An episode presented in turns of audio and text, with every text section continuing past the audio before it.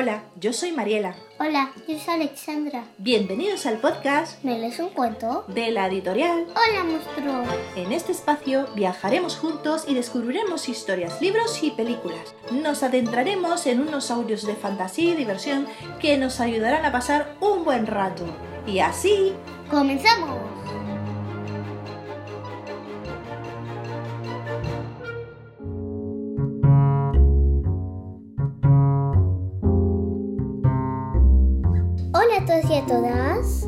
Bienvenidos una vez más a un nuevo episodio del podcast.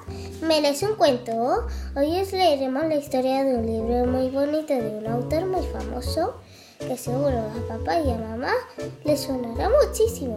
Hoy hablaremos del discurso del oso. un oso que habita en las tuberías de un edificio y que va descubriendo la extraña y solitaria vida de los seres humanos. Un libro ilustrado por Emilio Urberruaga y el autor de esta preciosa historia es el argentino Julio Cortázar. Julio Cortázar. Este libro fue creado Alexandra en el año de 1952 y fue escrito expresamente para dos niños. Dos niños que eran hijos de un amigo suyo que era poeta y pintor.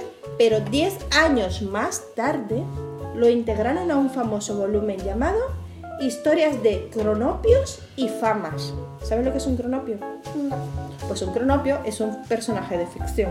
¿Qué te parece si empezamos a narrar la historia de El discurso del oso? Sí. ¿Vale? Muy bien, empezamos. Soy el oso de los caños de la casa.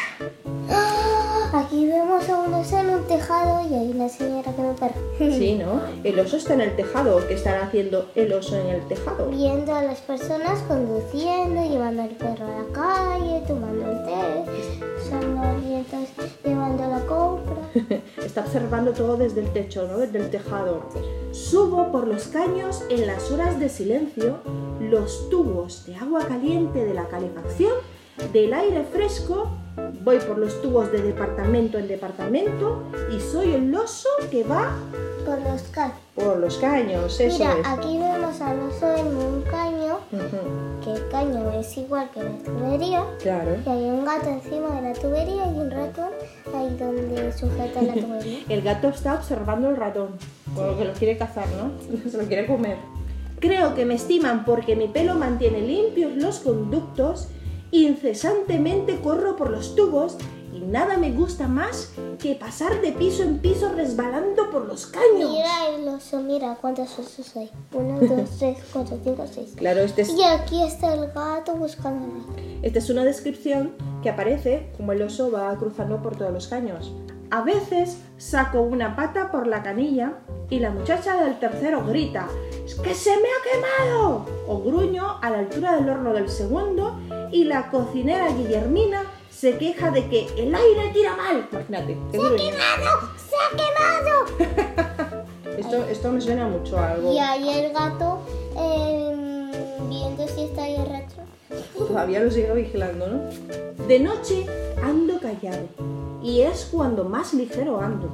Me asomo al techo por la chimenea para ver si la luna baila arriba y me dejo resbalar como el viento hasta las calderas del sótano. Aquí vemos al oso viendo la luz de la luna.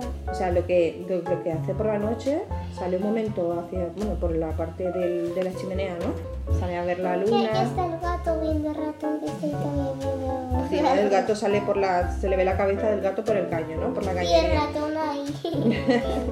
Y en verano nado de noche. En la cisterna picoteada de estrellas me lavo la cara primero con una mano, la derecha, después con la otra y después izquierda, con las dos juntas derecha, izquierda. y luego con las dos juntas. Ahí está el gato. Es muy listo este oso. El sí. gato y el ratón. El gato sigue detrás del ratón todavía. ¿no? Bueno, el gato delante y el gato detrás. Y eso me produce una grandísima alegría. A quien no le produce una alegría bañarse en verano en la piscina, en la playa, refrescarse con aquel gran calor. Pero aquí en el depósito de agua y ahí está el gato viendo las estrellas y el ratón en la tubería. El ratón de la tubería, ¿no? Entonces resbalo por todos los caños de la casa, gruñendo contento y los matrimonios agitan en sus camas y deploran la instalación de las tuberías. Algunos encienden la luz y escriben un papelito para acordarse de protestar cuando vean al portero. Voy a protestar que ahí hay alguien que está escalando las tuberías. Ahí está el gato y el ratón. Y parece que hay alguien. Es que escuchan los ruidos de las tuberías y, se- y por las noches le molesta, no pueden dormir. Más no saben que es el oso, ¿eh? No lo saben, ¿no? Yo busco la canilla que siempre queda abierta en algún piso. Por allí saco la nariz. Ahí el oso, eh, ahí hay agua y está metido la nariz en el agua. Y ahí, y ahí hay un grifo que el gato está bebiendo agua, pero el gato no sale. El ratón no sale, ¿no? A ver, el ratón está colgado en una lámpara. Ay. ¿Lo ves? Sí. Y luego, claro, justo de la cañería esa donde está el oso metiendo la nariz porque está realmente bebiendo agua, es lo que hace, ¿no? Al parecer, en esa misma cañería es donde sale la tubería donde el gato justamente está bebiendo agua por ese grifo. y miro la oscuridad de las habitaciones donde viven esos seres que no pueden andar por los caños y les tengo algo de lástima al verlos tan torpes y grandes al oír cómo roncan y sueñan en voz alta y están tan solos. Cuando de mañana se lavan la cara, les acaricio las mejillas, les lamo la nariz y me voy vagamente seguro de haber hecho bien. Y ahí el gato con el ratón llevando comida entre los dos. Y ahí el oso viendo la casa. Oye, que imagínate tú que te aparezca de repente, te estás lavando la cara y del grifo te salga la, la lengua del oso lamiéndote, acariciándote las mejillas. que supuestamente es lo que cuenta en la historia, ¿no? Madre mía. Que hace eso. Pues nada, y esta historia, Se acabó. como decimos, y colorín colorado, Este cuento se ha acabado. el discurso del oso ha terminado. Pues Alexandra, en esta historia podemos comprender cómo nuestro peludo y rojo amigo, que es el oso, obviamente, pasa sus noches transitando por las tubería- tuberías de un edificio observando las conductas de las personas, las personas que habitan dentro del edificio, mientras él juega feliz por sentirse feliz. Es un libro muy bonito, me gusta mucho, ¿eh? La historia hay que saberla leer bien para entender lo que significa. Y a mí también. A ti te gusta mucho, ¿no? ¿Lo recomendamos al 100% a las personas? Sí. Sí, está muy bonito, tiene una ilustración preciosa y bueno, y la historia, pues la moraleja, eso ya depende de, de vuestra imaginación, lo que cada quien pueda pensar. Y ya veréis que cada vez sale el gato con el ratón, aunque a veces sale el gato solo o el ratón solo. Y que es muy curioso, ¿no? Sí. Que cada vez que sale el oso en las tuberillas, delante está el, rat- el- el ratón, no, el gato, vigilando al ratón, ¿no? Y siempre aparecen los dos ahí, junto con el oso. Pues ya hemos acabado por hoy. Sí. Sí, pues nos despedimos. Así que muchas gracias por acompañarnos una vez más. Y recordar, si queréis contactar con nosotros, escribirnos a mileesuncuento.holamonstruo.com o entra en nuestra página web de www.holamonstruo.com para que ahí puedas descargarte todos los capítulos del podcast. ¿Te parece, Alexandra? Sí. Sí, que nos escriban, ¿no?